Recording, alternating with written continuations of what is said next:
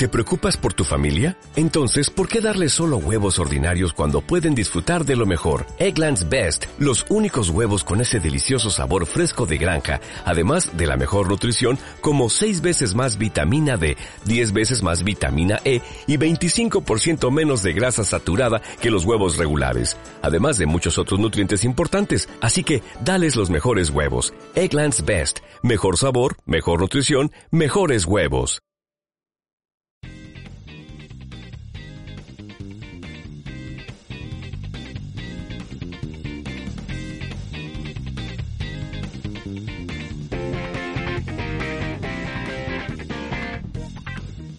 Hola, ¿qué tal? Muy buenas a todos y bienvenidos a un episodio más de Campana Sixers de The Painted Lines. Volvemos eh, para bueno, comentar el triste final que ya todos conocéis, ese eh, batacazo de final de temporada, eh, de una temporada con muchas eh, luces y una sombra final de, bueno, de, de Venta Black, ¿no? De, ese- de esa pintura negra que, que no, no refleja ni un ápice de luz.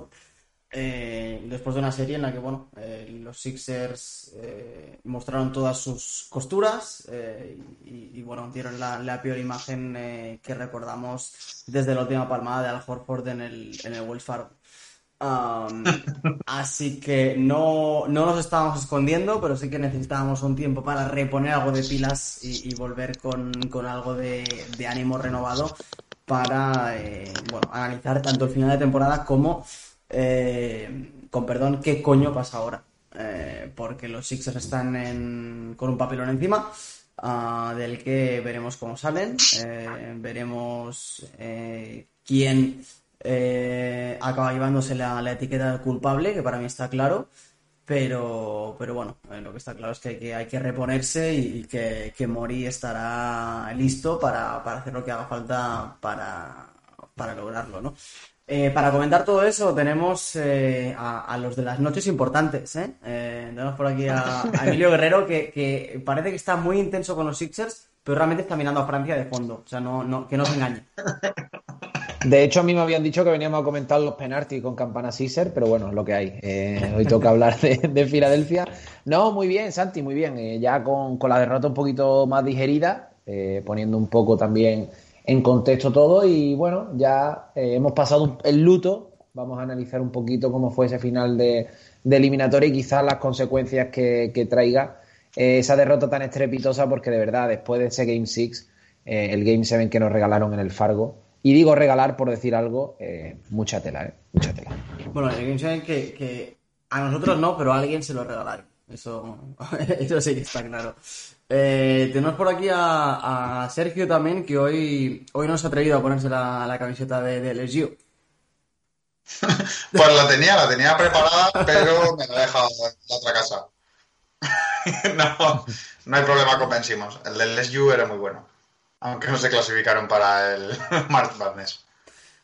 Eh, si os parece, eh, bueno, terminamos de... Es que, es que hace mucho que no, que no nos vemos, hace mucho que no hablamos de, de los Sixers.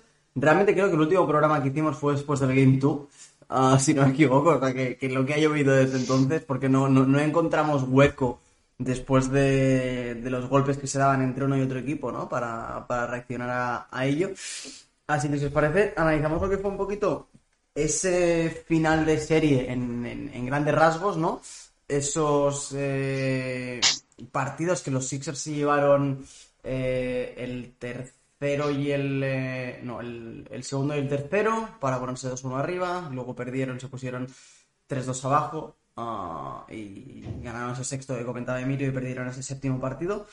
Eh, podemos hablar de ese, ese cuarto y ese quinto partido que regalaron ambos, eh, el sexto concretamente, ¿no? El quinto, perdón, regalando una ventaja de, o dejándose remontar una ventaja de 26 puntos, eh, que fue lo inverso a lo que ocurrió el primer partido, ¿no? Eh, Atlanta se fue de, no recuerdo cuál fue la, ventaja máxima de Atlanta en ese primer partido, pero se fueron, eh, levantaron el pie del acelerador, los Sixers sacaron garra ahí, sí que es verdad, y casi remontaron el partido. Y en ese quinto partido fue al revés, ¿no? Eh, los Sixers tenían esa ventaja de 26 puntos, podrían haberse puesto eh, 3-2 arriba perfectamente y, y encarar la serie, Pero la segunda parte, desconexión total, y Atlanta sí que fue capaz de remontar porque los Sixers en los últimos minutos colapsaron totalmente y eh, regalaron eh, el partido y, prácticamente consecuentemente la, serie, ¿no? Eh, es cierto que luego ganaron ese sexto partido y, forzaron el séptimo en el Fargo, pero en, esa remontada así fue la temporada. A mí me han engañado. yo no me escondo. te lo digo de verdad, mentalmente este equipo yo creí que era otra cosa. Yo sigo dándole vuelta a la eliminatoria y más allá de la, de la estadística esta que tan famosa de que Atlanta no fue ni superior ni en rebote, ni en asistencia, ni en punto, ni bla, bla, bla, bla, bla, bla, bla. Yo creo que a este equipo no es que le faltara ambición, pero se bloqueó cuando lo tenía todo en la mano a lo largo de la serie para poder, para poder ganar la eliminatoria. No se pueden perder tres partidos contra un equipo como Atlanta en casa. Es que de los cuatro partidos, tres los ha ganado Atlanta a domicilio, que es que es un datazo para mí superior al de que hemos sido superiores en todas las categorías. El equipo por momentos eh, colapsó y ya luego entraremos en el tema Ben Simon, supongo, porque es el leitmotiv de, de esta semana en cuanto a los Caesars se refiere. Pero es que yo sigo viendo que el equipo, ni por falta de actitud, ni por falta de baloncesto, el equipo pasó a, del on al off y se acabó la eliminatoria. Yo creo que en, en todo momento en el que la eliminatoria se puso de cara, el equipo se apagó. Y tampoco veo un, un denominador común como para echar la culpa a Doc Rivers, porque fueron partidos con casuísticas muy distintas, en las que se plantearon situaciones diferentes y soluciones diferentes. No sé, me cuesta ver los partidos en los que todavía estuvo muy bien, partidos en los que Envid estuvo muy bien, Simmons en lo general en defensa estuvo bien, pese a, los famosos cuartos cuartos. Eh, no sé por dónde, por dónde meterle mano a la eliminatoria ahora mismo, pero lo que sí tengo claro es que el equipo cortocircuitó y para mí eh, como tesis eh, de todo lo que vamos a hablar esta noche, yo creo que lo que hay que hacer a este equipo es darle continuidad, salvo algunos retoques, y veremos a ver hasta dónde llegan. No veo un problema clarísimo como, como se comenta en otros sitios, y de verdad me parece un tema mental, más allá de obviamente lo baloncestístico, que, que algo haría bien Atlanta también para ganar tres partidos fuera de casa y aprovecharse de esos cortocircuitos de Filadelfia. Eso iba a comentar, Emilio. Eh, ahora te dejo hacer un segundo que, tenemos a, Lucas Segovia en el chat eh, destacando ¿no? que, el, que el culpable fue Rivers, que, bueno, hizo una, muy mala gestión, malas rotaciones. Eh, por supuesto, luego haremos un análisis más en profundidad, pero, pero Sergio, hubo, hubo gestiones de Rivers que, bueno, que brillaron prácticamente por su ausencia, ¿no?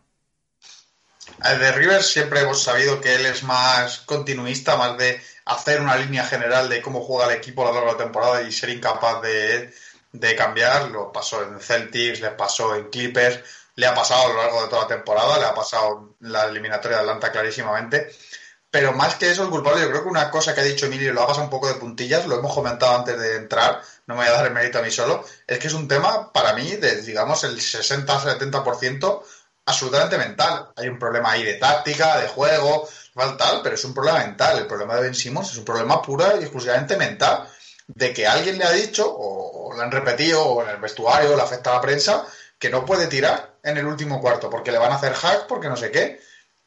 Pues mira, es que justo comentábamos antes también, lo voy a volver a sacar porque es que era un ejemplo buenísimo, cómo ante Tocumpo se toma una situación muy similar. Vamos a suponer, Ben a, a mí no está Toby para ayudarme, pero a mí me sigue gustando mucho, me parece que es un jugador muy bueno, eh, no es Antetokounmpo, ¿vale? Antetokounmpo es un jugador que está a otro nivel. Pero, pero Antetokounmpo, mira cómo se lo toma, pues fíjate, pues no te preocupes, yo seguiré tirando, voy a seguir tirando, vamos a seguir mejorando. Que el porcentaje es 0 de 1 de 10, pues el siguiente partido será 3 de 10 y ya será mejor que este. Y esa es la actitud, y creo que ahí hay un momento en el que pues, si quieres culpar a Dos Rivers como responsable supremo de lo deportivo, pues también el tema psicológico es muy importante. Cada vez que Trey metía un triple, al Dante se venía arriba cada vez que tiraban un tiro defensivo, tal, que, hacían un corte defensivo, que tal, el equipo de Atlanta todo el rato se vería arriba y se activaba con una energía y los Sixers parecían más hundidos a cada tiro que fallaba. Y eso evidentemente es un problema mental. Claro que puede pasar, esto es deporte de élite, pero bueno, es que te gastas unos pastizales que son monstruosos en preparadores mentales, preparadores físicos, en gestión de, de emociones y todo eso, porque los equipos de NBA invierten mucho también en ese tipo de conocimientos, como para que esto te pase. Y eso para mí, pues es un tema de Doc Rivers. Él no ha sabido gestionar la plantilla para que le pase. Vale, Embiid, por ejemplo, es un jugador que normalmente no necesita motivación para anotar canastas y para jugar porque lo tiene interno. Vale, pero está claro que él no arrastra al equipo con esa moral, porque es una cosa interna suya, que él, se pica, se pica, se pica y no puede, y no puede parar de anotar, que, está muy bien. No puede parar de jugar bien o no puede parar de darlo, pero, por ejemplo, Ben vimos claramente una gestión horrible. Al final, es un chaval que tiene, ¿qué edad tiene? ¿25 años o 26? 24 incluso. O sea, que tiene margen de mejorar. Es, un chaval que lleva, que lleva jugando playoff dos años o dos años y medio, que ha jugado unos pocos partidos de playoff. No es un chaval no es LeBron James, ni muchísimo menos ojalá que sí, ni siquiera es ante Tocumpo. Es un jugador que lleva jugando unos pocos años y que mentalmente es la primera vez que le hacían algo así. Bueno, sobre todo en playoff, en una serie en la que iban muy cercanos y, no han sabido superar eso. ¿Culpa de Ben Simmons? Pues una parte de la culpa tiene, primero porque él también tiene que tener esa mentalidad de superar la situación, pero también culpa del que le lleva la gestión mental, es decir, en este caso, el responsable supremo de Rivers, porque esa gestión psicológica, esa más bien falta de gestión psicológica, allá vencimos, si, si vas a perder un partido, porque hay, hay partido, no recuerdo cuál era, porque no se mezcla todo, pero hay un partido en el que van perdiendo de bastante ya al último cuarto, y ver si sigue tirar, empieza a darle tiros, empieza que, que haga entradas, entradas, entradas, entradas, entradas, que tire, que saque faltas, que se pegue con los defensas, sálvalo, sácale de la situación en la que está. Lo que hicieron es no hacer nada, y no hacer nada que dejó a Ben Simmons ser una mera figura decorativa, defensivamente bien, ¿vale? Pero una mera figura decorativa ataque. Y si uno de tus tres mejores jugadores en ataque lo estás bloqueando, está eliminado y el último cuarto no puede jugar, en realidad está jugando con una persona menos. Y eso es un tema horrible en el que, si quieres dar la culpa a Rivers, se la puedes echar.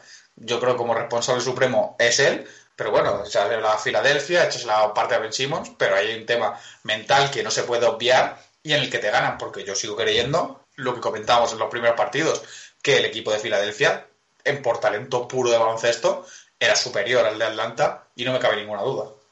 Sí, a, mí lo que me jode, y lo hablábamos un poquito antes fuera de micro, pero, pero creo que es algo que, todos pensamos, y es que Atlanta para mí, y lo estamos viendo ahora en, esta serie contra los Bucks, es un equipo con muchas ganas, equipo joven, con, muchísima pasión ahora mismo, y, por supuesto talento tienen, ¿eh? Pero es un equipo que, por supuesto, no es un gran equipo, y para estar en finales de conferencias, mm, yo creo que no llega a ser ni un buen equipo, es un equipo buenillo. Y a mí lo que más me jode es haber, haber perdido la serie. No para mí no la ganó Atlanta, la perdimos nosotros con eh, fallos mentales y, ya no solo de Ben, en, general. Eh, vimos una... Ya no, ya no solo mala gestión de, Rivers en cuanto a rotaciones, pero... en, momentos clave lo único que ponía huevos era, era Maxi. Y que tenga que venir el rookie a ser el jugador con más desparpajo, eh, con más ambición, con más eh, ganas de luchar, con más... No sé, es duro. Y, por supuesto, Simmons tiene mucha culpa y, el aspecto mental que siempre hemos comentado, de, que hemos eh, visto a tanto a su entrenador como a su como a su hermano declarar en varias ocasiones, ¿no? Que, que Simmons está obsesionado con ser eficiente, lo hemos comentado aquí muchas veces. Simmons quiere su 60% de tiros de campo y, ser un jugador eficiente y, poco más. Poco más no, pero es una obsesión suya que tiene, ¿no? Um, Simmons por ese aspecto. Eh, a Embiid también lo vimos y por supuesto estaba tocado, ¿eh? pero ese sexto partido que se gana es lamentable de Embiid. En el séptimo tampoco está bien. Eh, Tobias es... Tobias es, es, una incógnita. Hay partidos que... Tobias es el mejor, el mejor jugador de primer cuarto de la historia. Si tuviera solo jugado los primeros cuartos, sería el mejor jugador de la historia. Eh, y luego hay partidos que, sí que es cierto, que te mete 8 puntos en el primer cuarto y luego lo, sabe continuar y tal vez acaba con 27, 30 puntos incluso. Pero hay otros que desconecta y, luego tiene un par, de, un par de tiros de media distancia, saca cuatro tiros libres y se va con sus 16 puntitos, 16, 22 puntitos y, ya está. Eh, Seth Curry, por otro, que le puso huevos. Y es otro jugador que, no recuerdo si puso un tweet con, con Campana o con mi cuenta personal, pero un jugador que hay que valorar muchísimo la trayectoria que ha tenido de pasar de ser eh, un calientabanquillos, el hermano de, eh, a buscarse sitio como jugador eh, titular de rol clarísimo en un equipo que era un contender este año. y, al final es, es, que eso, los únicos jugadores que le han puesto ganas son los que eh, los que tenían más a demostrar este año, posiblemente. Un rookie, nada que perder y, mucho, mucho a darse que puede enseñar, ¿no? Y un carry que tampoco tiene nada que perder porque de aquí solo va para arriba y no para de ir para arriba. El resto, mm, por una razón o por otra, por supuesto, en tocado, ¿eh? no, no vamos a echarle toda la culpa a él, pero creo que tampoco hizo la, la, gestión del líder eh, ideal del equipo. Mm, y, podemos entrar en rotaciones, ¿eh? que, que Doc Rivers ha cometido errores flagrantes, pero mm, ¿cómo está este equipo mentalmente? Eh, perdiendo una serie contra, o regalando una serie contra Atlanta, eh, dejándose ganar un este que estaba más fácil que los últimos 15 años, porque quítale los años de Lebron, que el este era inganable, más eh, el año pasado que con, mira, con, con, el año extraño que fue, este año tienes a los Nets que han hecho un super equipo, pero que este año llegan con, dos de tres lesionados. Los Bucks, que ya sabéis que a mí nunca me han dado miedo, y, este año van a llegar a las finales de, la NBA y van a seguir sin darme miedo, porque creo que los Sixers, en, pleno 100% de potencial, lo pueden ganar perfectamente. Atlanta es un equipo con mucha proyección, pero que para mí ahora mismo no está preparado. Eh, es que lo hemos echado por tierra, y eso es lo que da rabia. A mí lo que me da más rabia de todo, y es que, volviendo al plano mental, porque baloncestísticamente cualquier equipo tiene déficit y cuando tú estás ya en, rondas finales de, cualquiera de las dos conferencias, los equipos ajustan, los equipos te buscan las debilidades y al fin y al cabo no todo el mundo juega al 100% de su potencial porque los rivales juegan y, y te hacen que te obligan a hacer ciertas cosas que no entran dentro de tu planificación. Lo que sí y yo también, eh, hilando un poco declaraciones que fueron saliendo a lo largo de la eliminatoria y cosas que han salido después, yo creo y sigo pensando que a este vestuario le falta madurez y más aún desde que Danny Green se lesionó. Madurez en pista y después madurez a la hora de afrontar ciertas situaciones en juego. No es lo mismo un jugador que esté vestido de calle al lado, por mucho que haga grupo, por mucho que sea una presencia, un jugador que tú lo tienes dentro de, la pista. Decía, decía Doc Rivers, creo que después del ya, ya dudo, pero creo que es después del sexto partido, que le dijo, decía en una conversación con Envid, que los pesos pesados del vestuario, en este caso se refería a Envid y a Simon, tenían que hacer creer a ese grupo de chavales que eran muy buen equipo y que podían ganar. Es decir, meterle el chip ganador a los Milton, a los Cormac, a los Maxi, a todos, a los Tybull, a todos estos jugadores que, quieras que no, no tienen, tienen experiencia competitiva, tienen partidos en playoff pero el año pasado no cuenta. El año pasado prácticamente llega, el equipo sin, sin y con todo desajustado para morir en la orilla. Es decir, son partidos de playoff que para mí no tienen el valor que pueden tener los de este año, ¿no? Cuando tú estás en pleno rendimiento competitivo. Después otras palabras de, Tobías en un post de Instagram en el que eh, por sus palabras, tú, de no, tú, tú mm, te das cuenta de que las críticas de la, de, la, de la prensa han calado en el vestuario y él es el primero que dice gracias por las críticas siempre constructivas de la ciudad de Filadelfia y tal. Todo eso se va sumando. Y creo que además cuando ganan el sexto partido, y ahí es donde entra la falta de madurez, creen que por llevar el séptimo partido a Filadelfia está ganado. Y lo que no se dan cuenta es que ninguno de los que están ahí, salvo Seth Curry, está en su plenitud física y mental, porque Embiid, ya después, conforme se fue haciendo más larga la eliminatoria, eh, se le vio metido, se le vio comprometido pero él ya decía que él iba a poner su cuerpo por el campeonato, que él no iba a estar al 100% hasta el año que viene y tal y tal y cual. Simon con el problema que ya hemos comentado, Danny Green fuera, los jóvenes jugando un poco a racha sin tener que tener demasiado protagonismo. Quien tiene más protagonismo a lo mejor es Maxi y porque es un descarado y porque todavía no es consciente del rol que, estaba teniendo en ese momento. Quizá un jugador de segundo, de tercer año tiene más reparo eh, para hacer actuaciones como la que hizo Maxi. Yo creo que el equipo mentalmente no llegó bien y yo creo que hubo una falta de preparación también en el aspecto de, decir, oye, eh, hemos podido perder la eliminatoria en numerosas ocasiones y hemos llegado vivo en Game 7. Vamos a rematarlo. Filadelfia no salió sin casa. Y a mí es algo que me preocupa. Y me preocupa porque es algo que ya se ha ido repitiendo otros años. Siempre había alguna excusa de alguna lesión, de algún momento puntual, de que te coge un equipo que es mucho mejor. Pero en el momento de decir, no soy, no soy solamente un equipo de regular season, soy un equipo ya que tiene madurez para competir, lo que ha hecho Milwaukee, quieras que no. Eh, un equipo que ha sido siempre de regular season, que le hemos pedido un poquito más en playoff. Este año con Brooklyn lo ha hecho y me da igual las bajas de Brooklyn. Vas perdiendo una eliminatoria 3 a 2 y remontas, ganas en Brooklyn y ganas el, séptimo en casa. Eso es lo que debería haber hecho Filadelfia. Y es cuando, para mí, entraría en el grupo de verdaderos favoritos. De momento, hasta que no lo haga, seguirá siendo segunda fila. Y yo creo que en el aspecto mental, eh, el equipo debe trabajar mucho.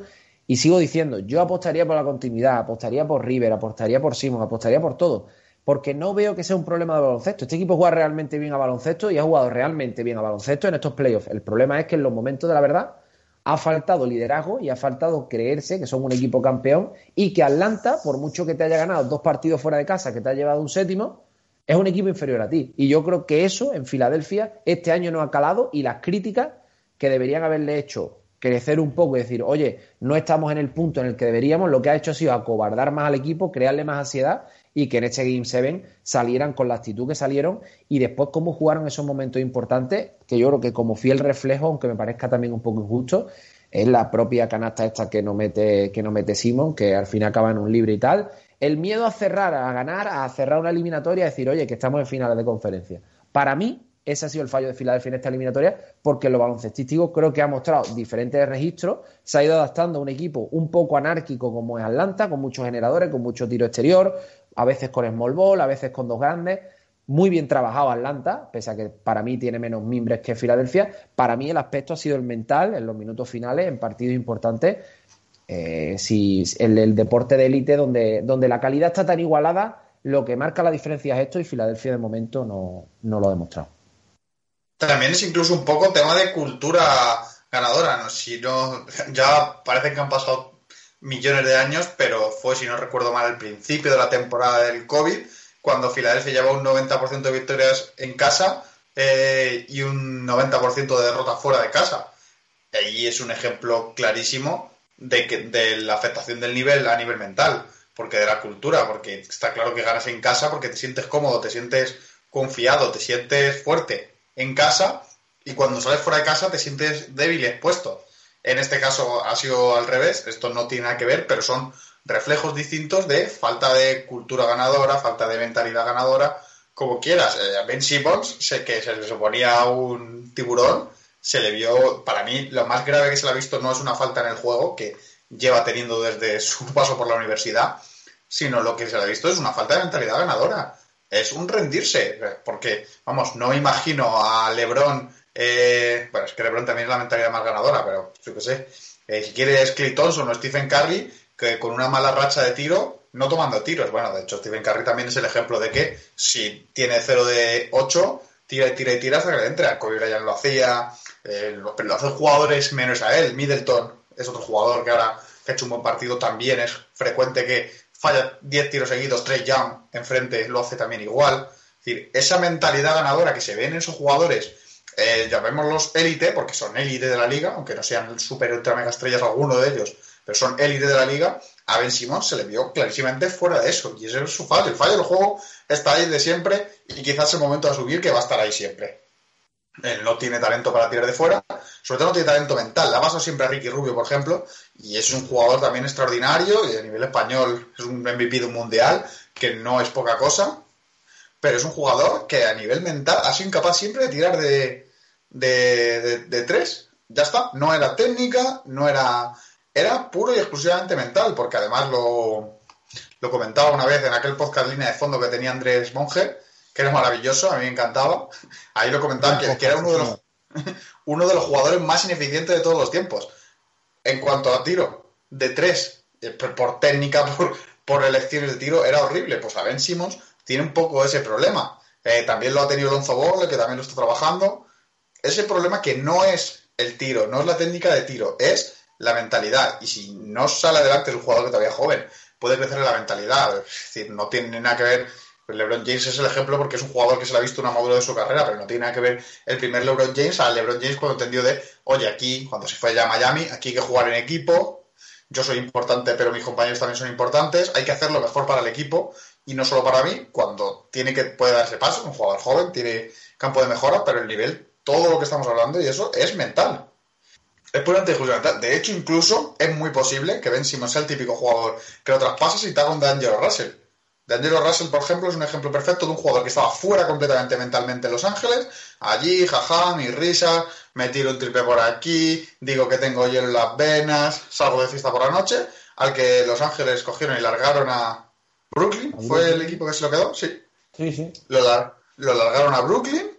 Encima para deshacerse de Mosgov, si no recuerdo mal también, o algo así. Eh, un traspaso o algo así. Y lo alargaron, lo alargaron como una de cambio y él cogió y le hizo el chip mental joder, que me han traspasado porque no valgo aquí. Hizo el chip mental y entonces ha sido un gran jugador. Cambio de mentalidad puro. No mejoró el tiro, que ya era bueno. No mejoró las entradas de canastas. Le cambió la mentalidad. Cambió la mentalidad, hizo el clic y jugó bien. Entonces, creo que es el tipo de evolución que además necesita Ben Simmons. Si no recuerdo mal, primero de ese mismo draft. Si no, compartieron draft. Sí, No, no es de uno posterior. Yo creo que sí, que es del mismo, son del mismo, ¿eh? Simon el 1 y D'Angelo el 2. Sí, el 2. 1 y 2 de. No, no, no, no, con Carranza y Taos, bueno, no sé, me he perdido. Eh... Pues eso, da igual. Volví, aunque fuese el 1 o el 2 del draft, ese cambio de chip es lo que necesitaría Ben Simmons en el juego. Si lo traspasase, probablemente jugase bien en otro equipo, pero es que no es el debate. El debate es, al final, que Filadelfia, Ben Simmons en este caso es el ejemplo perfecto porque es el jugador que se fue por completo, tiene un problema mental o ha tenido en esta serie un problema mental que lleva arrastrando ya, además, como ha dicho Emilio, un par de años, han visto situaciones parecidas, eh, que tiene un problema mental, que tiene que trabajar de alguna forma, sobre todo ejemplificando en el trabajo mental con sus estrellas. Eh, ahora, de aquí un ratito vamos a, hablar más de, de tema Simmons, pero es que tenemos a, Lucas de verdad muy, muy, muy enfadado con Doug Rivers. y quiero cerrar un poquito eh, tema, Rivers y, tema rotaciones, porque, porque sí que creo que, es cierto. Por cerrar un poco el aspecto más táctico de la serie, antes de, adentrarnos en, el qué coño pasa ahora, que creo que también va a ser importante. Pero dice Lucas, ¿no? Que, que Doc Rivers iba vendiendo la mierda del Ubuntu 15 años. Y, bueno, así, así le va que, es el entrenador que ha perdido más series yendo por delante en, en el mercado, bueno, en la serie, eh, bueno, cositas que, le pasan a Doc Rivers, que lleva, lleva un poco vendiendo la moto sin, sin ni sin manillar desde, desde 2008, ¿no? por, dar un dato de, lo que, de lo que ha ocurrido en playoffs, ¿no? Eh, con Joel y Ben en pista, los Sixers han tenido un net rating de más 19,2. Con Ben y Dwight en pista y Joel fuera un menos 12,7. O sea, ya, ya vemos el drama que eran esas alineaciones de, ambos eh, juntos, ¿no? Eh, con Ben de center, eh, de pivot, y Dwight y Joel fuera, teníamos un más 0,5, con lo cual bastante bien mm, para, no estar, para estar sin Joel, ¿no? Y con Joel y Ben fuera un menos 13,2, ¿no? ¿Creéis que la falta de confianza viene por también por, la falta de, no, sé, no sé decirlo de, respuestas, pero por, la falta de, claridad en cuanto a lo, que de lo que quería hacer Rivers, ¿no? Porque al final lo ves, que, lo hemos hablado ¿no? en más de una ocasión, que sale al final del partido y te dice, no, es que ha sido culpa mía, que, es que esas alineaciones de 5 del banquillo son imposibles. Y luego al siguiente partido lo vuelve a hacer. Y luego al siguiente partido iba mal y, ve que, el drama y su única solución es poner a Maxi. Lo comentaba Lucas también antes en el, chat. Va al séptimo partido y pone a 10 jugadores, porque bueno, voy a ir probando a ver qué tal. No hay una planificación seria, así que es cierto que de un partido a otro hay un mínimo ajuste, pero no, no, hay nada claro. Eh, y, creo que en, el fondo de la cabeza de los jugadores siempre hay el. Es que aquí dos minutos va a entrar Dwight y la va a liar.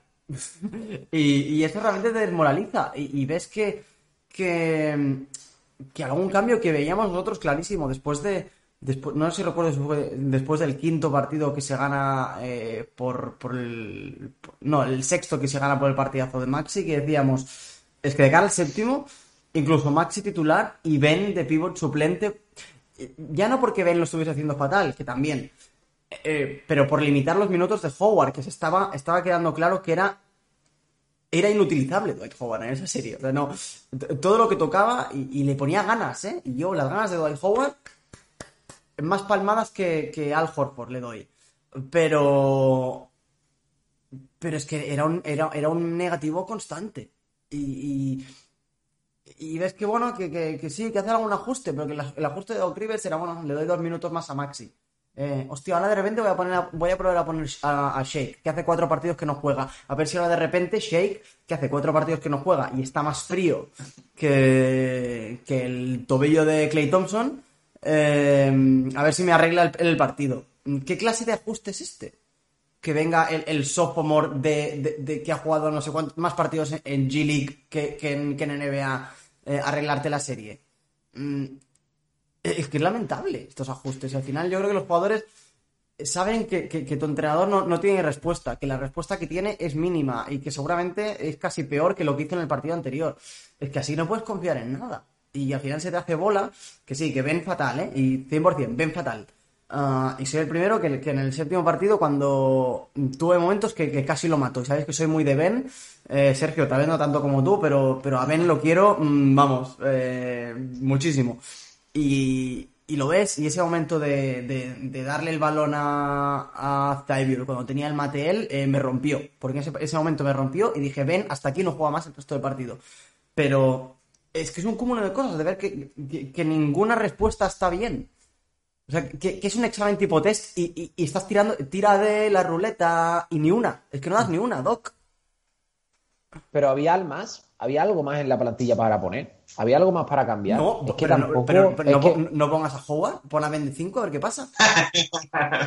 Pero es que Capela, Capela de todas formas estaba haciendo un roto y vimos como en el segundo part- en el primer sin balón, pero que no hay más, que no hay más. Eh, con el salario de Scott por un lado, con los, los últimos meses de Howard por otro, cuando se, diga, cuando se haga un reajuste en el juego interior, yo creo que se le puede pedir más a Doc River. Pero para mí en esta serie, más allá del inicio del primer partido, donde se le fue la pinza y puso, y puso cinco suplentes juntos, para mí Doc Rivers no es el gran perdedor de esta serie, ni mucho menos. De hecho, creo que ha hecho lo que podía con lo que tenía. Yo tengo varios problemas con Doc Rivers. Creo que tácticamente, efectivamente, como ha dicho Emilio, está muy limitado, pero los entrenadores tienen dos variantes importantes. Una es la variante táctica y otra la variante de tiempo de juego, yo qué sé, eh, eh, situaciones de juego que tienes que corregir o trabajar con tus jugadores. Para mí es un error gravísimo eh, lo que ha dicho Santi. Eso, todo entrenador de baloncesto, de cadetes a junior, de cualquier eso, cuando un jugador hace lo que hace Ben Simmons, coge y lo sienta en el banquillo, sea quien sea.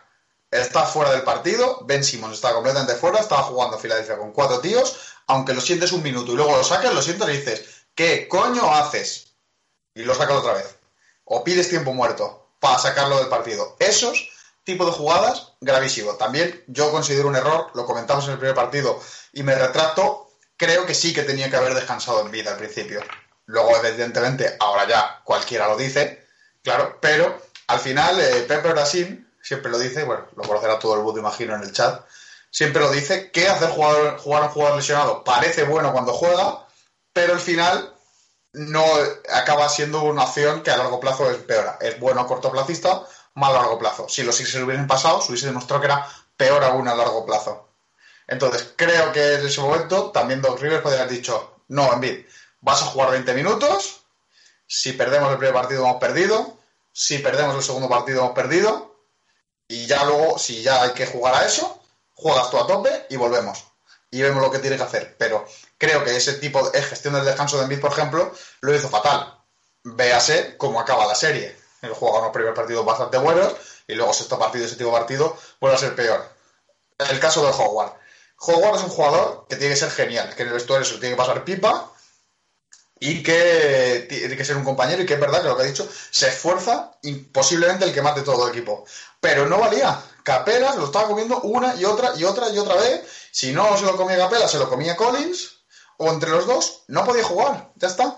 Era injugable en esos momentos. ¿Qué tienes que hacer? Pues lo sacas cuando vaya Capela, o cuando los otros estén jugando mal, o cuando vaya ganando de 15, hasta que te pongan de 5 y vuelves a sacar para dar el descanso que toque. Si tiene que jugar Ben, que juegue Ben. Que además, si no está haciendo en ataque, pues que por lo menos se centrase en defender al pivot. Pe- Ese tipo de errores no son errores tácticos. Los errores tácticos de alineaciones, quitando 4 o 5 puntillos y tal, lo que dice Emilio. Tienes lo que tienes, juegas con lo que juegas, juegas sin Danny Green encima, que es uno de los jugadores más polivalentes. Tienes que jugar con lo que juegas, no lo veo tan mal. Sobre la gestión del ataque no me parece tan mala. Pero creo que esas 6, 7, 8 cosas que he mencionado, no sé, al final todas esas, puntillitas que son cosas que tiene que gestionar un entrenador, porque aparte de la gestión táctica, es la gestión también del personal, creo que no lo hace muy bien. También te digo que ahora mismo, si me preguntas, creo que sigue siendo el entrenador indicado para el año que viene. Es un entrenador que te ha hecho una temporada de no sé cuántas victorias, no recuerdo ahora mismo, de líder de conferencia, te ha hecho una temporada regular muy buena. Si le mantienes la plantilla, puede volver a intentar otro año. No creo que haya que largarlo por esas, pero que tiene parte de la culpa y para mí una parte importante, sí, porque estas cosas que hemos comentado, que acabo de comentar ahora, creo que son parte de entrenadores, creo que son cosas que Rivers hace mal, sobre todo para un tío que lleva tantos años entrenando. Son una gestión mala, aunque no tácticamente, pero sí es una gestión de entrenador mala. Y también un poco enfadado con Luca porque a mí Ubuntu me gusta mucho, ¿eh? Así que cuidadito. Sí, pero porque tú eres de Oye, Santi, mira, si me permite, eh, por eh, hilarlo, es que para mí todo lleva a Ben. Y la verdad que de momento no he dado mi opinión sobre Simon, más allá del eh, tema mental. espérate, Emilio, que, es que. Primero, perdón que se, ha cortado un trocito de tu audio, que nos ha avisado Lucas, muchas gracias. Y segundo, que nos pedía un dato Lucas antes por el chat, que, lo he encontrado, que nos pedía cuál era el más menos con Joel en pista y sin Ben. El dato es el 18 de junio, no he encontrado de, todos los playoffs, pero con, con, Joel en pista y Simmons fuera, de net rating era un menos 3,3, con Ben en pista y sin Joel un menos 0,5. Es decir, el uno y el otro más o menos se defendían, es más, incluso le iba peor a Joel sin Ben que a Ben sin Joel. Eh, que tampoco estoy diciendo que Ben sea mejor que Joel. La, serie de Ben es la que es y, ni mucho menos. Pero, bueno, que más o menos se defendían el uno sin el otro. Juntos, un más 22 y los dos fueron menos 11. Eh, al final, eh, los que decían que no pueden jugar juntos, de nuevo, volvemos a decir, una mierda para ti. Y, y retratadísimos. El uno, sin el, el uno sin el otro más o menos se defienden. Y, al final se han perdido por esos ajustes eh, lamentables. Eh, ahora, Emilio, pero perdona que, había encontrado el dato y, nos lo pedían. No, ya no, ya no. Eh, mira, a lo que iba, bueno, quienes nos esté viendo a nosotros y no haya estado viendo el fútbol, Suiza se ha cargado a Francia y Mbappé ha fallado el quinto, ¿vale? no es una, vivimos una simulación. Dicho esto, vuelvo a lo de Ben. Yo creo que nunca he visto que un que es un aspecto del juego determinado de un jugador decanta una eliminatoria y el futuro de una franquicia como el tiro libre de Ben Simon en esta, en esta eliminatoria. Y es que me pongo a darle vuelta y es que no hace falta que tenga un lanzamiento de tres consistente. No hace falta que tenga un lanzamiento de media distancia consistente. Lo que sí tiene que tener es un buen porcentaje en tiros libres para poder ser agresivo, para poder organizar a partir de su entrada a canasta a partir de todo lo que él genera y de todo, de cómo se ha montado el equipo, que desde que él no mira al aro, nada funciona. Y eso repercute en la rotación de Rivers, en la aportación de, él en ataque, en su jugabilidad en los últimos minutos evitando el hack. Es que yo creo que ahí es donde se cae la eliminatoria y es insostenible. Y para mí, eh, que Ben Simon siga muchos años en Filadelfia, pero no con este porcentaje en, en tiros libres. Comentaba en Twitter con, no me acuerdo ahora con quién, eh, de, estos, de, de estos hilos en los que se van intercalando respuestas de varios tuiteros, que para mí, eh, Dos Rivers es el primero que frena la evolución de Ben este año eh, en el tiro de media distancia que había estado trabajando en verano, porque cree que hay que potenciar las virtudes de Ben y que el Ben actual, siendo agresivo, le sirve para organizar todo el equipo y para que Curry, para que Green tengan sus tiros, para que Tobías tenga sus tiros y para que todo funcione. Bien, eso ha funcionado hasta que Ben Simon ha sido consistente en la línea de tiros libres. Ahora, desde que pegó el bajonazo del 60 al 30 y tanto, Ben Simon no va a canasta con la misma, con la misma regularidad, no se atreve a tirar, eh, le permiten entrar sin ningún tipo de ayuda y todo eso repercute en alrededor lo que tiene. No es lo mismo Seth Curry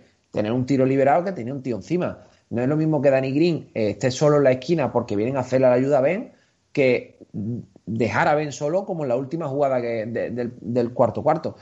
Para mí, lo que decanta el eliminatorio más allá del aspecto mental es el tema del tiro libre. Es que no le encuentro otra explicación porque todos los jugadores están en sus números y no hay un jugador de los que entrara en la rotación que lo hiciera mal, más allá de Howard, y no deja de ser un pivo suplente que juega muy pocos minutos porque nuestra estrella es Envid y juega treinta y tantos.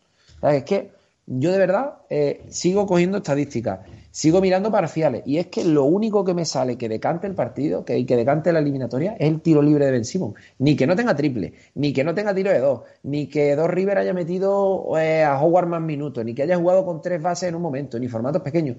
Yo creo que todo se rompe a partir de que la pieza que le tiene que dar a todo sentido y coordena todo, pierde la confianza, pierde la agresividad y encima se convierte en un elemento débil eh, y en el mayor argumento del rival que te puede hacer, eh, te puede limitar tu ataque simplemente con hacerle falta a la persona que más tiempo tiene que tener la pelota en sus manos. Entonces, yo más allá de ese análisis de, de, esta eliminatoria en concreto, hemos visto eliminatoria de todos los colores de Filadelfia, partidos que se han perdido, hemos visto muchas causas, pero en esta, y sin querer culpar a Ben, porque de hecho, salvo algún traspaso loco que no se va a dar, eh, yo no lo soltaba, pero es que para mí el que se carga la eliminatoria es vencido. Es vencido. Sí, y además yo creo que es, un pez que se muerde la cola a sí mismo, porque eh, que nos cuenta Lucas, ¿no? Que, que en Vita falla muchos tiros libres y que perdió mucho. Eso es cierto, pero o sea, el, problema de Ben Simmons no es el porcentaje, es cómo le afecta ese porcentaje en cómo juega él. La pérdida de agresividad. Es esa pérdida de, agresividad. Es, son esos minutos del, del, del, quinto partido, el partido que te remonta Atlanta, en los que Atlanta puede permitirse que jueguen Trey Young y Lou Williams juntos. Y mientras los Hawks están sacando ventajas de atacar a Seth Curry constantemente, los Sixers no son capaces de sacar una puta jugada ventajosa atacando ni a Trey ni a Lou Williams cuando son dos de los peores 15 defensores de la NBA entre jugadores que tienen bastantes minutos y eso va. Eh, ben Simon, si quiere, a Lou Williams lo arrolla.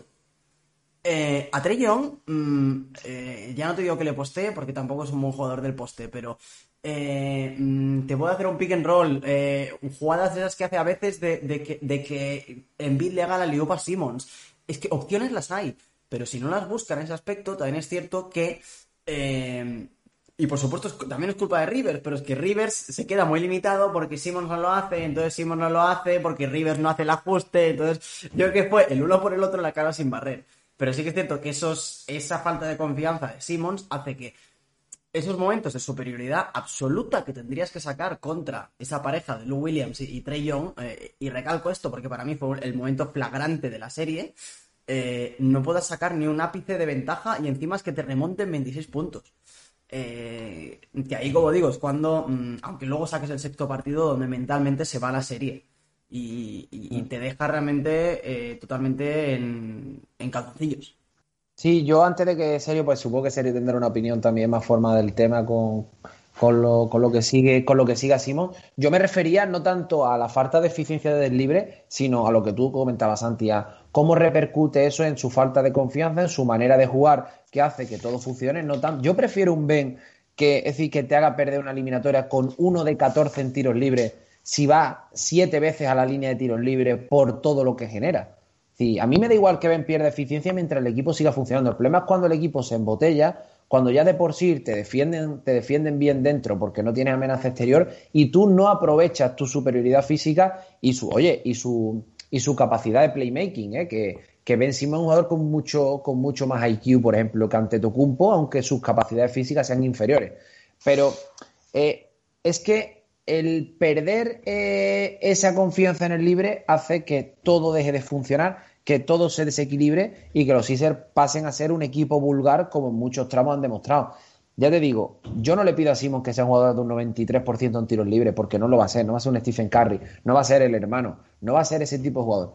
Pero sí un jugador que sea eh, un 60, un 70, lo que estaba haciendo. El problema es ese desplome que le ha supuesto la falta de confianza, el no volver a jugar como, como estaba, lo estaba haciendo, que Filadelfia vea como muchas de sus piezas que se benefician de todo lo que genera Simon no puede hacerlo. Bueno, al final parece que es River el que nos gusta, pero hay un problema de raíz eh, de, lo que todo fluye que, está mal y bueno, y ya te digo, ojalá siga muchos años en Filadelfia, ojalá siga, siga mejorando y que esto sea un cortocircuito pasajero, porque si no, eh, este equipo es injugable con un Ben Simon con este, con este bloque mental. Para, para mí no es, evidentemente, no solo no es traspasable porque crea que es un gran jugador, sino porque creo que además está en su pico más bajo de venta y cualquiera que sepa un mínimo de finanza sabe que no hay que vender cuando está en el peor precio posible porque es que, ahora no te dan ni... Claro, pues ahora hay que comprar Bitcoin. claro, es como vender como, la gente que compre Bitcoin, que venda Bitcoin ahora, pues es que no hay que vender. Si ya te has pegado el talegazo con él, te lo pegas. Pues te lo, encima ya te has pegado el talegazo, pues te lo comes y a ver si lo subes un poco. Si luego lo quieres vender, lo vendes. Pero no ahora. Entonces, quitando esa parte que es eh, financiera, técnica o estratégica, que no tiene ningún sentido traspasar un jugador cuando está al mínimo de su valor, probablemente en toda su carrera, eh, es verdad que es culpa de Ben Simmons. Porque primero, mentalmente él es una estrella tú eres una estrella. Si te hacen falta, te jodes, que los tiros libres. Si no se te van bien, los tiras igual. Es que Shaquille O'Neal, que es el hombre que se, no sé si lo inventó a él o es anterior, pero es el que lo popularizó, el hack. Si no es, a lo mejor, quizás no recuerdo yo, pero Mutombo o algún pivot de estos, quizás sufriese ese tipo de jugada para sacarlo de la zona. Shaquille O'Neal ganó cuatro anillos de la NBA. Eh, fue el jugador más determinante de la liga hasta que empezó a lesionarse. Es decir, él tuvo ese problema de los tiros libres históricamente siempre, y eso nunca jamás le impidió penetrar, nunca jamás le impidió hacer un mate, nunca jamás. Él también decía que, bueno, que él fallaba los tiros libres, pero que acumulaban faltas. Es decir, si consigues que Young te esté defendiendo como te estaba defendiendo por tramos, si le haces dos, si le haces que haga dos faltas en el primer cuarto y una falta en el, en el segundo, eh, está jodido el partido porque ya no va a poder defenderte, porque en cuanto es que te va a hacer falta y encima se va a comer la canasta, le haces un 2 más 1, aunque luego el 1 lo falles, pero le has hecho el 2. Y ese tipo de rutina mental, es que eso juega, se lo ha hecho millones de jugadores. El hack esto se le hace ante Tocumpo, vamos, que es ejemplo perfecto de un jugador que está jugando eh, finales de conferencia, que es una estrella de su equipo también, que es organizativo y que no tiene buen tiro libre, y se le está haciendo igual, y falla un triple y en la siguiente jugada se tira uno. Ese es el nivel de mentalidad que tiene que tener Ben Simon, simple exclusivamente por la cantidad de dinero que cobra, por, por ser una de las estrellas y una de las caras visibles del equipo, por ser un número uno del draft que viene siendo el mejor desde que fue a la universidad, que fue número uno del draft y su universidad no jugó ni en Mar Madness, que lo hablábamos antes. Es que no, ese tipo de mentalidad tiene que sacarse. Es. Vale, dos Rivers no ayuda, vale. Pero es que Rivers tampoco es su padre, es, su jugador, es un entrenador, tiene tiene que ayudarle un poco, efectivamente, en determinados momentos tendría que haberlo sacado, haberle echado la bronca, haberlo metido, como ha hecho Popovich cientos de veces. Yo me acuerdo perfectamente aquel partido hace un par de años en el que Pau Gasol hace una cagada para el partido en el segundo 45 de partido y le echa un broncazo espectacular. No sé si era Pau o era él. Bueno, le echa un broncazo espectacular a uno. Toby, si estuviese aquí, se acordaría segurísimo. Pues ese tipo de cosas que siempre ha gestionado muy bien Popovich, que bueno, ahora esté en el final de su carrera y ya no sea tan bueno, eso podría haberlo hecho Doc Rivers, pero podría haberlo hecho. Ahí no te suma Doc Rivers porque nunca lo ha hecho. Vale, no lo hace, pero Ben Simmons es el que tiene la obligación ahí de tal. Voy a repetir el leitmotiv de esto. Ben Simmons tiene suficientes cualidades como para meterte 20 puntos, 11, si quiero, quiere 20, 16, 18 puntos y hacerte 8 asistencias sin necesidad de meter un 80% en tiros libres. Podía haberlo metido un 40, un 40, 40 son. 4 puntos de 10 tiros libres son más que cero. Y 4 puntos ha sido la diferencia en uno de los partidos, si no recuerdo mal así. Si él hubiese seguido penetrando, hubiese seguido intentando el juego, igual exactamente hubiese seguido acumulando faltas. Si te hace capela dos faltas seguidas, lo metes en un lío igual. Es que conseguir una falta no es meter el tiro libre, sino mucho. Repito que Shaquille O'Neal lo hizo toda su carrera, fue un jugador que arrasó mientras le duró el físico, todo lo que quiso y más, y nunca jamás en la vida tiró bien un tiro libre. Nunca. Y oye, y por hablar y por hablar de otra y por hablar del triple, eh, me he ido a la estadística para no para no meter la pata. Jimmy Butler en estas dos últimas temporadas lleva un 24 y un 25% en triple, ¿eh?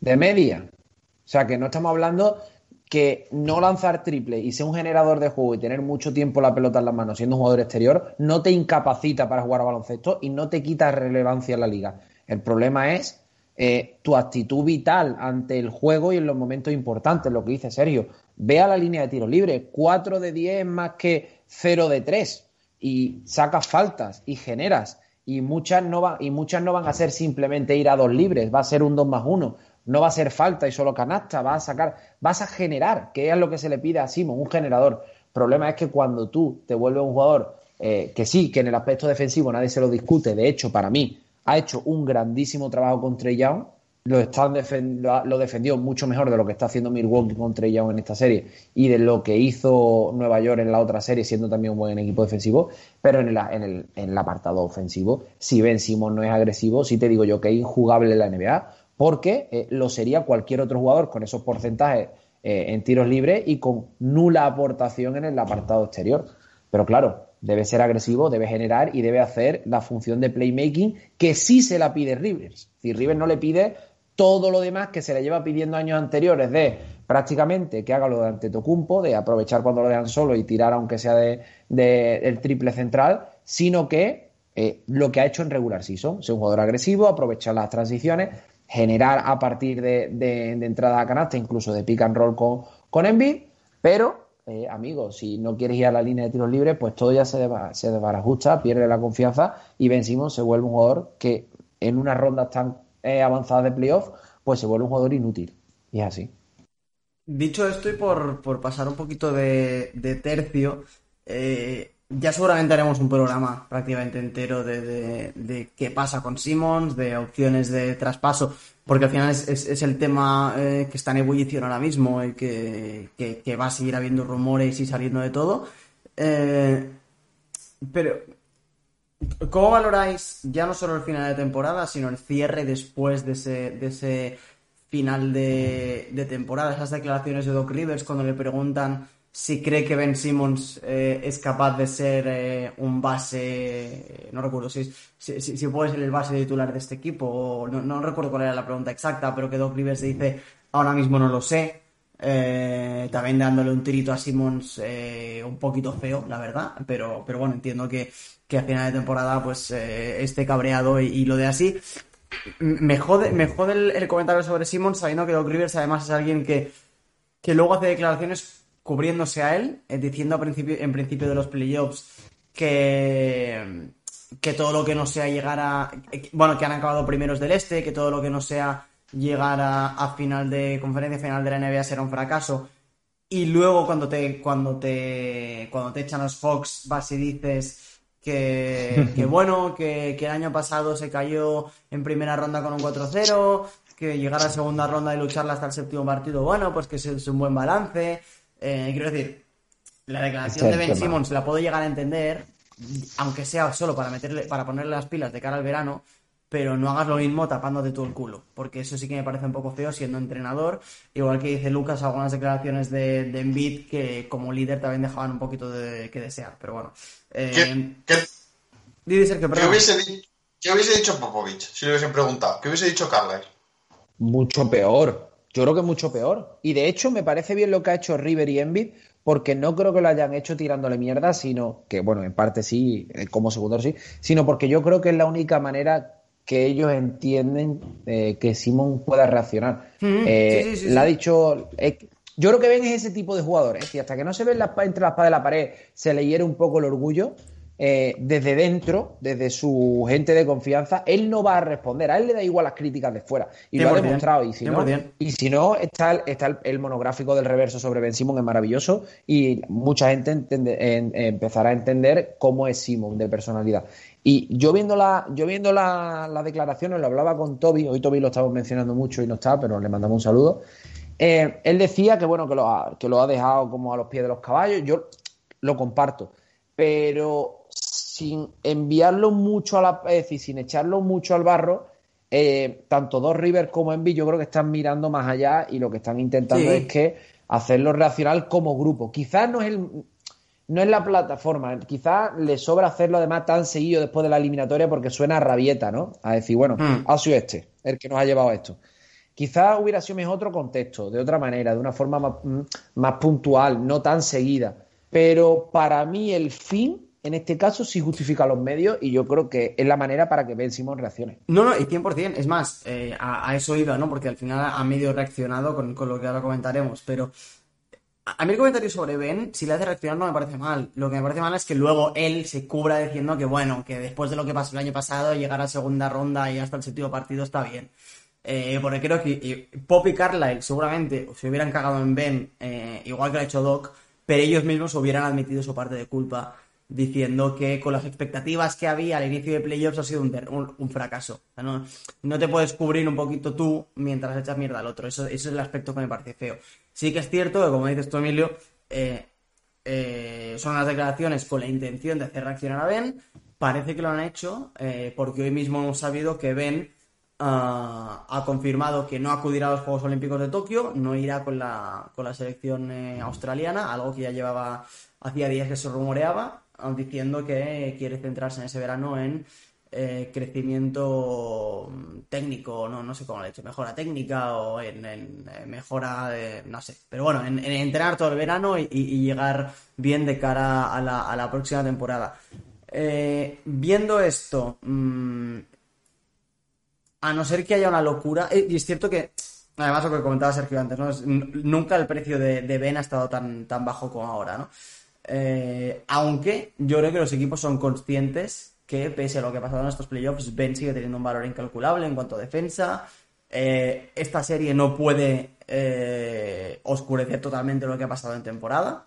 O sea, creo que, creo que son otra cosa diferente que, que los equipos también son conscientes de los fallos de Doc Rivers y que, y que Ben, si es capaz de dar el clic, puede llegar a ser un jugón. Y se juntan varias cosas. nosotros, sobre todo Sergio y yo, estamos enamorados de Ben Simmons. Llega un momento en el que te tienes que plantear si es un amor platónico de la. si estás enamorado de la imagen de Ben Simmons o, de lo que es Ben Simmons. Y hay un momento en el que hay que sopesar las cosas, ¿no? Eh, ben Simmons en su 100% sería un jugador ideal, seguramente top 5 de la liga. Ahora mismo no lo es. Eh, ¿Confiamos en la mejora este verano? ¿No confiamos en la mejora este verano? Eh, yo por mi parte, a no ser que sea algo loco, en plan Damian Lillard, que por Damian Lillard mm, doy mis calzoncillos, no daba a Simmons por un McCollum ni de coña. Eh, te guardas a Simmons, rezas que mejore en, verano y en, eh, en inicio de temporada, por muy mal que lo hagan en inicio de temporada, su precio no será tan bajo como ahora. Es decir, un 10% seguro que va a subir eh, si funciona la, mejora, funciona y te lo quedas. Si no funciona, mm, el precio será mejor que el de ahora. no sé si conmigo, pero por mí o es un Lillard o mm, Simmons en casita. Eh, y además que si en un futuro se gana un anillo, mm, ganarlo sin Simmons a mí no me va a saber igual de bien. Es el punto. Es el punto. A mí me parece. Tío, eh, la gente se le llena la boca con, las reconstrucciones, con los equipos hechos a partir del draft. Seis jugadores drafteados en, el roster de Filadelfia jugando minutos, ¿eh? Milton, Maxi, Korkma, Tybull, Embiid, Simon. Es decir, el equipo se está construyendo bien. Eh, me parece que son dos jugadores todavía jóvenes. Estábamos hablando que Ben Simon tiene 24 años, que es el primer año de Mori con Doc Rivers. Vamos a darle tranquilidad a, a los proyectos. Aquí hemos entrado en un punto de autodestrucción de todo en el deporte de competición que me parece que quien de verdad eh, le dé una continuidad a un proyecto tendrá su recompensa. No, no digo que sea como, por ejemplo, Dallas, que estuvo 10 años con el mismo proyecto y se encontró las finales, esos, esos playoffs contra Miami y ganaron, pero sí darle una madurez al proyecto como ha hecho Milwaukee. Eh, Milwaukee también eh, ha, pasado muchas penurias y ha, ha probado ante Tocumpo de 4, lo ha probado de 3, lo ha probado de playmaker, le ha rodeado de unas cosas, le ha rodeado de otras. Eh, tenemos la fortuna, los aficionados de los Caesars, de tener dos estrellas recién renovadas, o Envy, bueno, Envy un poco más tarde renovado, pero las dos hiper mega comprometidas con la ciudad, contentos con el proyecto, que entre sí se llevan bien, aunque son jugadores muy diferentes y les ha costado hacer clic.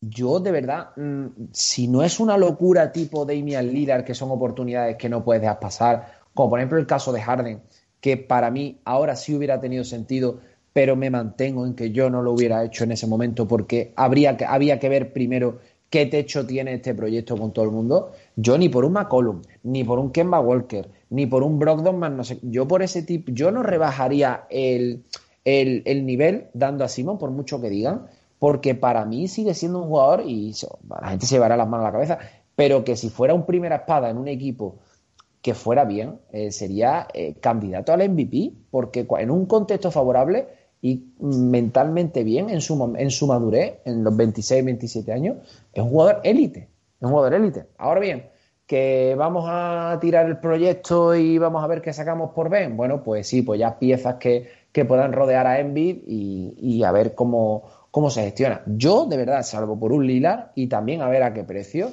¿eh? a ver a qué precio, a ver si a ver quedan cinco primeras rondas a, a Taibul, a Maxi y descompensar el equipo, yo no lo haría.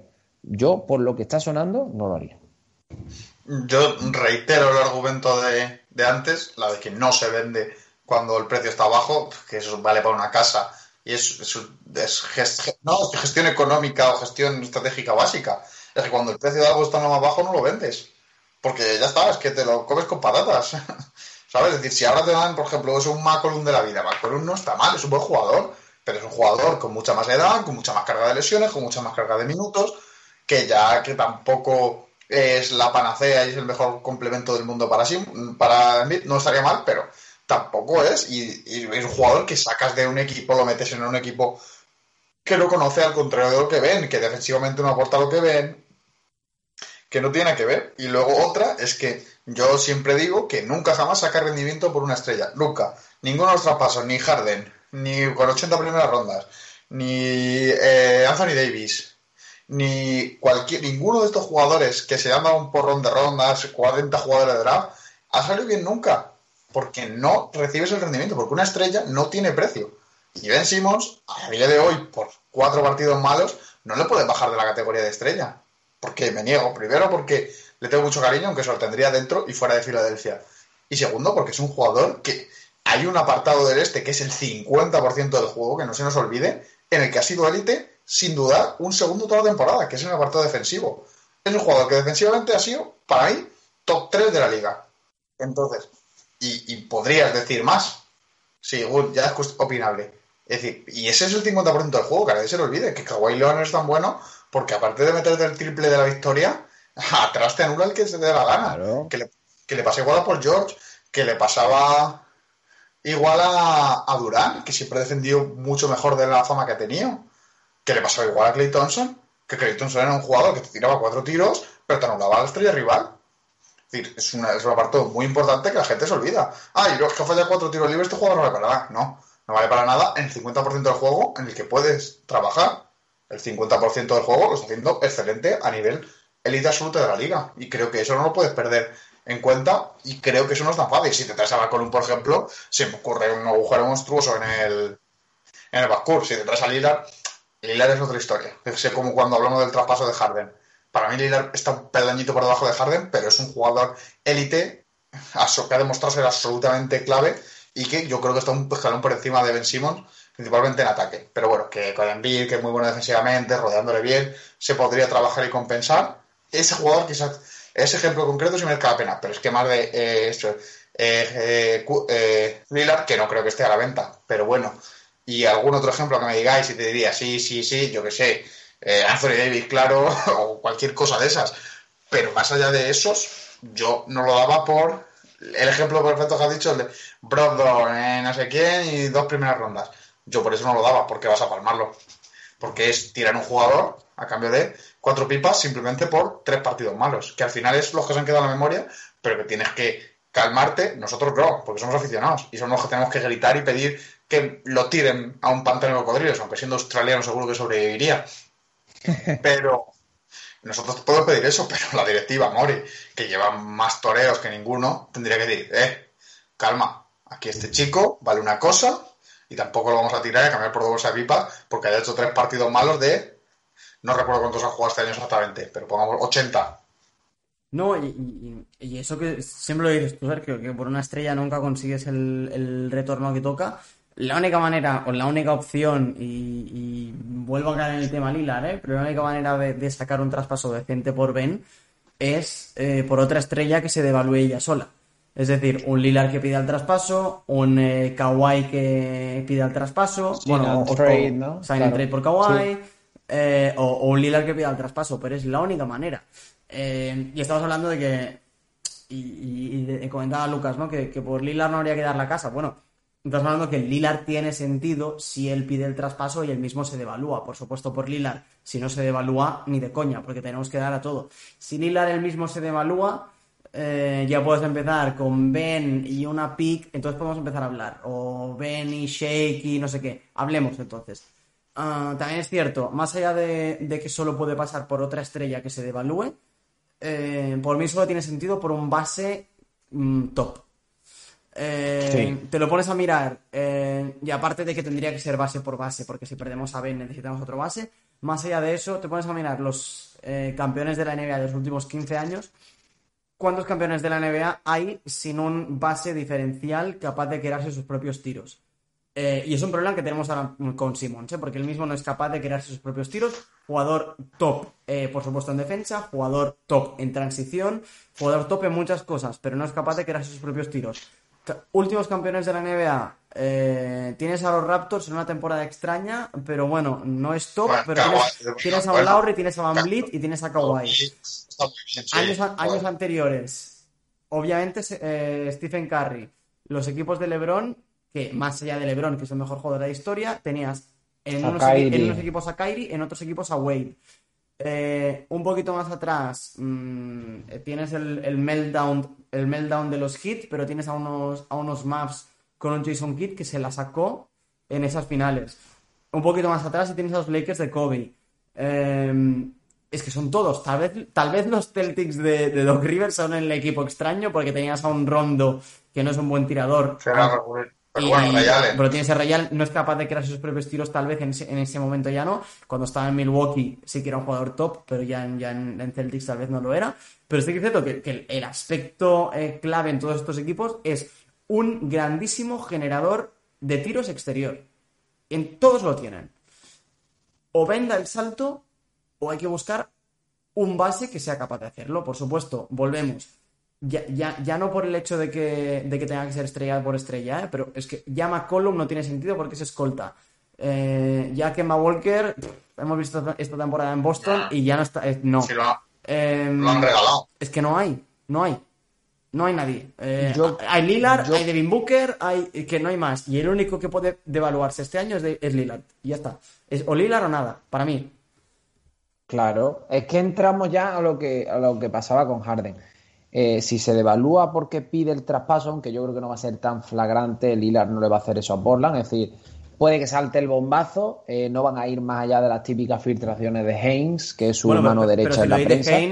Mm, claro, no. Eh, pero no Haynes para Portland no es Pompey para Philly, es, otro, es otro rollo. Claro, es otro rollo, es mucho más claro. Está metido además más en el vestuario, es más parte de los jugadores que de la front office, es otro tipo de, de, relación del periodista, eh, del periodista y, la franquicia. Yo a lo que iba es que volvemos a la misma situación que, con Harden. ¿Quién puede hacer un paquete mejor que Filadelfia para un jugador así si metes a Simon y Pix? Nadie. Y tienes ya el ejemplo de lo que pasa eh, si haces lo de Houston. Los fans de Miami se creen que ellos, ¿eh? porque empiezan a hablar de Nani Girro, ya se creen que tienen aquí sí, claro. Eh, la Bonoloto. Pero, el resto, el resto de la, de la NBA sabe de esto, no, no, no, sin faltar a nadie. Em, entonces, el, el, caso, yo no lo haría y ya te digo, después está leyendo, no a Toronto por Lauri, a ver, estamos hablando ya de jugadores de 35 años por un jugador recién que está renovado, que es All-Star, que es All Defensive 24, sí. de 24 años, eso es inviable por muchas rondas que meta Toronto. Entonces, eh, o bien eh, le dan continuidad a esto y si es verdad que buscan un guard tipo Lowry porque pueden hacerlo de alguna manera con un sing and trade o algo parecido, o si sacas a Simmons es porque va a traerlo, como tú dices, un base top, porque este equipo sigue necesitando un generador de juego, más allá que pueda crear sus propios tiros o no, que ya hemos visto que si tiene al lado a un Seth Curry o a un Danny Green no importa tanto el tiro exterior como que sí pueda seguir generando para todos esos jugadores que necesitan un playmaker. Pues todos en la línea, por lo que parece. Eh, mm, dicho esto, o, sale algo raro los próximos días por, por Lowry o, o, por ahora estamos. También es cierto que yo creo que que Mori va a estar un poquito a la que salta. Eh, porque estuvo. Estuvo en conversaciones por Harden, lo sabemos todos. Estuvo en conversaciones por Lillard, lo sabemos todos. Eh, por Harden pasó lo que pasó, que Houston no quiso negociar con, Filadelfia por malos rollos con, con Mori. Eh, al final, creo que el tiempo los dejará en evidencia porque el paquete que se llevaron de Nets es lamentable. Sabiendo mm, que Filadelfia había ofrecido a, Ben Simmons y, alguna cosita más, pero bueno, cualquier paquete en torno a Ben Simmons era mejor que lo que se llevaron de, Nets. Ah, por Lowry sí que fue otro tipo de negociación, porque Mori estuvo muy claro ah, con que, bueno, mm, que Lowry va a ser agente libre este verano y que tampoco había que, volverse loco por él, o sea que era otro rollo de negociación pero creo que Mori tiene ganas. El año pasado llegó muy tarde para lo que le hubiese gustado el planear la temporada, ¿no? Pero, pero tendrá ganitas. Así que veremos lo que pasa estos próximos días, pero las filtraciones de Haynes son clave y, y si cuando el río suena, agua trae. Mm, yo creo que o vemos algo en las próximas semanas además en torno al draft o, nos podemos relajar hasta octubre y, ver a Ben Simmons entrenando. Que yo creo, eso sí os digo, que este año va a ser el verano que va a haber menos vídeos de Simmons entrenando. Seguro. Porque esos vídeos ya de los triples desde la esquina con el, con el gimnasio cerrado ya, ya no sirven para nada.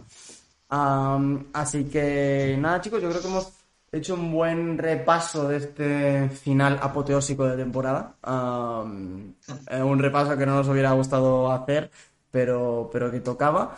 por supuesto, eh, seguiremos. Ahora también estamos bastante más eh, liberados, sobre todo Emilio y yo, que, que las, las obligaciones personales, académicas, laborales, por supuesto, en este momento y viendo lo mal que iban los Sixers iban por delante.